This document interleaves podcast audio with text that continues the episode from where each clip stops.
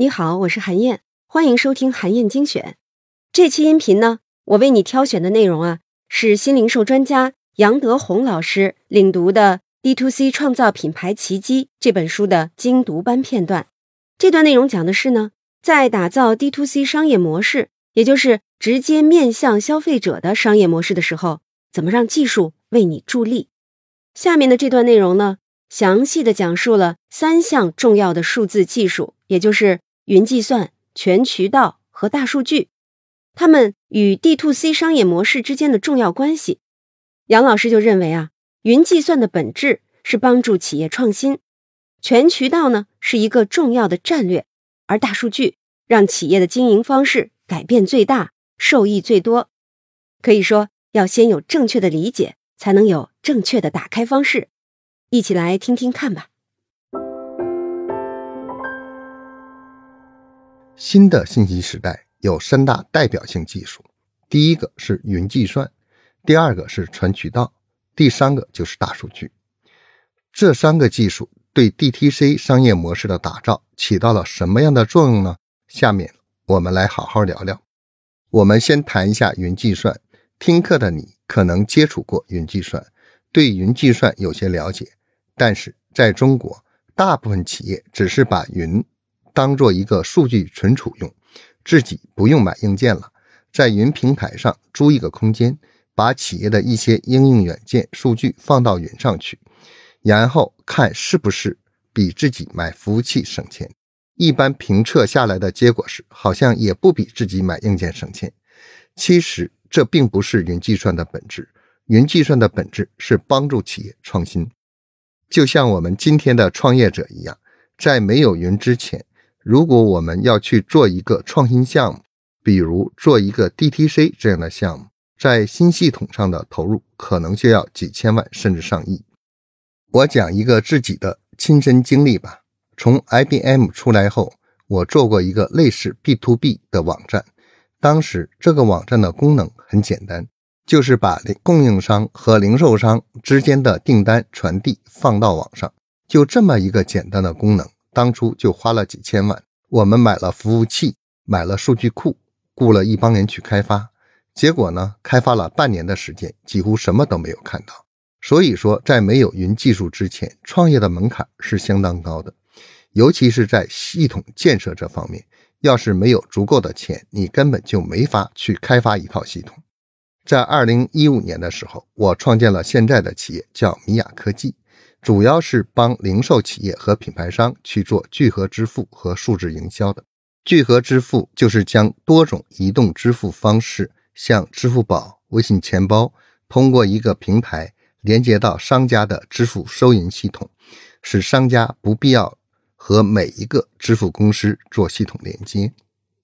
这个企业第一个月我只花了四千块钱，我在阿里云上租了一个空间，把产品平台布在云上，再和客户一起把产品跑通，来验证我们的商业模式。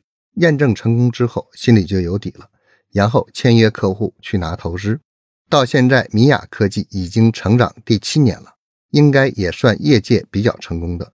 所以，我们说云技术不只是帮助企业存储数据的，它最大的贡献是支持企业创新。用云技术去测试一个新模式、新功能，成本是最低的，时间也是最短的。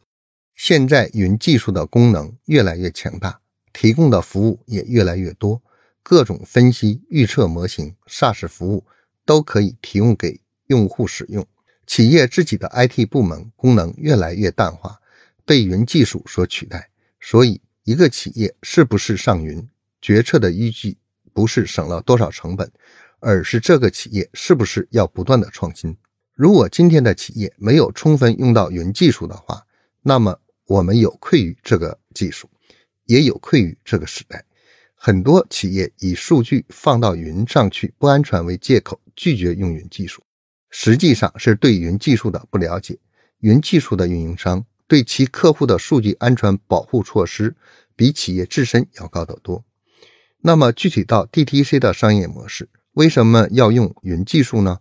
因为 DTC 商业模式的一个关键就是要跟客户进行连接，这个连接可以是 APP，可以是小程序，可以是公众号，也可以是一个电商平台。你要想把这些连接架构起来，就需要一个强大的技术平台做依托。现在有了云技术，你就不需要像我第一次创业那样自己买服务器、自己招人开发、自己做一切的事情。今天我们可以利用第三方的云技术和 SaaS 平台，比如你需要一个 APP，市场上有很多做 APP 开发的平台公司，还有做小程序的公司。现在可用的技术资源非常丰富，价钱也都不贵。这些公司的产品一般都是架构在云上的，所以你也需要在阿里或腾讯云上租一个空间，把你的整个系统运行在云上就可以了。以上我们讲的是云技术的应用，下面我们再谈一下新的信息时代的第二个技术——传渠道。传渠道就是我们跟客户互动的所有渠道，这里就不只是我们自己的渠道，还需要我们和一些公共的渠道做连接，通过公共渠道去触达顾客。以往我们的经营模式是每一个渠道有一个经营团队，比如说针对淘宝商城。我们有淘宝运营团队，针对京东，我们有京东运营团队。实际上，这种模式只是把这些渠道看作商品销售的渠道，并没有针对全渠道整合我们的商品管理、顾客管理和营销管理，也没有实现我们后台的全渠道的管理。但是对于 DTC 模式，全渠道是一个重要战略，我们需要去做一个全渠道的管理后台。现在你在网上经常看到“数据中台”和“业务中台”这两个词，实际上就是为全渠道管理打下了一个很好的数据基础和应用基础。有了这两个基础，无论你前端用哪一个渠道，都能把数据回归到你的数据中心来，也都能够通过业务中台和其他的渠道进行连接。现在中国的第三方平台有一点不好，就是。很多大平台不给你返回数据，比如说像淘宝、京东，你在他们的平台上交易，你只能看到自己商品的销售情况，比如你能看到你卖了多少商品，卖给了谁，但是哪个顾客看过你的商品，哪个顾客把你的商品放到了购物车，这些信息平台是不会让你知道的，也就是直到形成了购买，让你去发货的时候，你才能跟。这个客户建立一个连接。美国的亚马逊最近公布，他们开始对平台的商户释放一些用户信息。顾客的数据库是个积累的过程。过去实体店是通过会员系统发放会员卡、会员积分奖励等方式和顾客建立长期的互动和关联。现在在互联网的技术环境下，和顾客建立互动和关联的方式很多。比如 APP、公众号、小程序等等，尤其是在 DTC 模式中，如何基于全渠道建立自己的私域用户流量，是 DTC 成功与否的关键一步。全渠道我们就讲到这里，下面我们谈谈第三个技术——大数据。在新的信息时代，让企业经营方式改变最大、受益最多的就是大数据。曾经有一位美国专家说过这样一段话，我觉得对企业互联网技术的应用描述的很准确。他是这样说的：“Behind e-commerce is commerce, behind internet is interaction, behind big data is people。”第一句话说的是，在电子商务的背后是商务，就像我们当初做电子商务的时候，就是把原本线下的业务搬到了网上。第二句话呢？讲的是，在互联网的背后，其实是人与人之间的交互。你发一条微信给我，我回一条微信给你，这就是一个交互模式。第三句话，Behind big data is people。这句话揭示了大数据的本质。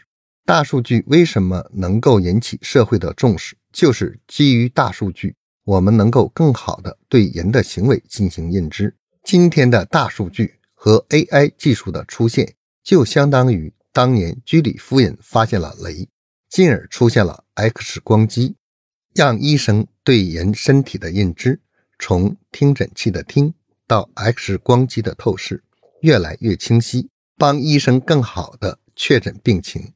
大数据和 AI 技术在 DTC 模式中也得到了很好的应用和验证。在这本书的第五章“数字化营销，定位最大可能的客户群”和第六章“预测分析，算法总是正确的”这两个章节中，作者讲的就是如何利用大数据技术去认知消费者。你只有对消费者有了正确的认知，才能做出好的产品和服务体验。用户有了好的消费体验，才能成为你的忠诚客户。现在大家常说的用户标签，就是利用大数据认知客户的一个典型应用。大数据和 AI 技术的应用，大大降低了获取顾客的成本，而且能有效的将新客户转化成老客户。这本书中的案例“虚拟发型屋”，就是利用收集到的数据，将顾客保留率。从初始订单的百分之五十提高到了百分之七十左右。顾客的终身价值就是随着时间的推移，预测一位顾客会在你的产品上花多少钱，是一项非常重要的指标。好，这就是今天我为你分享的内容。我是韩燕，韩燕精选，明天见。